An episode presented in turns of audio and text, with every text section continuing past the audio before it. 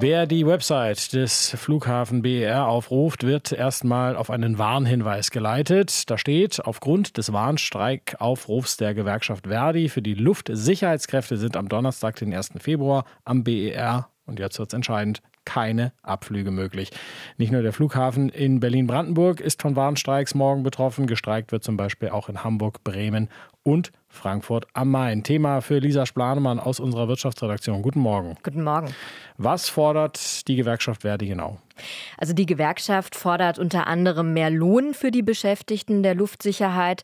Zu der Luftsicherheit gehören zum Beispiel die Fluggast- und Frachtkontrolle. Wenn wir uns das Ganze mal ein bisschen genauer angucken, dann sieht man, eine konkrete Forderung der Gewerkschaft sind unter anderem 2,80 Euro mehr Lohn pro Stunde. Das bei einer Laufzeit von zwölf Monaten. Und die Arbeitgeberseite hatte letzte Woche bekannt gegeben, da schreibt der Bundesverband der Luftsicherheitsunternehmen auf seiner Website, die Arbeitgeber hätten den Gewerkschaften ein Angebot zur früheren Bezahlung von Mehrarbeitszuschlägen für Teilzeit- und Mitarbeitende, Teilzeitmitarbeitende in der dritten Runde der Tarifverhandlungen für die rund 25.000 Branchenbeschäftigten der Luft- und Flugsicherheit unterbreitet. Also man sieht, es gibt so ein ganz bisschen Bewegung in den Tarifverhandlungen, aber bislang eben kein Ergebnis und deshalb auch die Warnstreiks morgen. Wie steht es denn generell um die Branche? Also man kann sagen, die Luftfahrtbranche insgesamt erholt sich wieder von den Auswirkungen der letzten Corona-Pandemie-Jahre. Da hatte Ende Oktober zum Beispiel der Bundesverband der deutschen Luftverkehrswirtschaft gesagt, die Fluggesellschaften würden ihr Angebot an den deutschen Flughäfen wieder ausbauen. Also sie haben da zuletzt auf die steigende Na Nachfrage reagiert.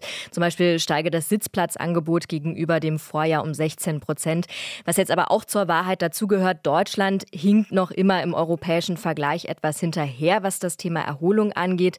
Allerdings muss man ja auch dazu sagen, das sah in den Corona-Jahren noch ganz anders aus. Da standen ja zwischenzeitlich die Flugzeuge am Boden. Die Flughäfen waren wegen der Reisebeschränkungen teilweise wie leer gefegt. Und viele erinnern sich da wahrscheinlich auch noch an Bilder des, rund um das Chaos dann an den Flughäfen, als es dann wieder losging. Also die Reiselust dann wieder nach den Reisebeschränkungen zurückgekehrt ist. Da gab es ja dann beispielsweise lange, lange Schlangen an den Sicherheitskontrollen und Grund dafür waren zuletzt unter anderem Personalengpässe an den Flughäfen. Ist denn dieser Personalmangel, der manchem vor nicht allzu langer Zeit ganz heiß unterm Sonnenhut hat werden lassen, äh, nach wie vor so ein großes Thema? Das scheint nach wie vor ein anhaltendes Problem zu sein in der Branche.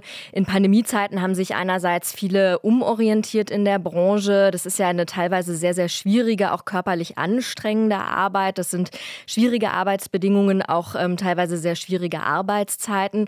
Teilweise wurden auch Jobs in der Branche gestrichen und ähm, da sagt man auch nach wie vor, dass da Jobs eben fehlen. Airliners.de hatte in einem Artikel Ende Dezember geschrieben, weltweit seien während der Pandemie 1,6 Millionen Jobs verloren gegangen. Jetzt geht es darum, den Job attraktiver zu machen und deshalb fordert die Gewerkschaft Verdi unter anderem eben, dass da die, auch der Job finanziell attraktiv bleiben müsse.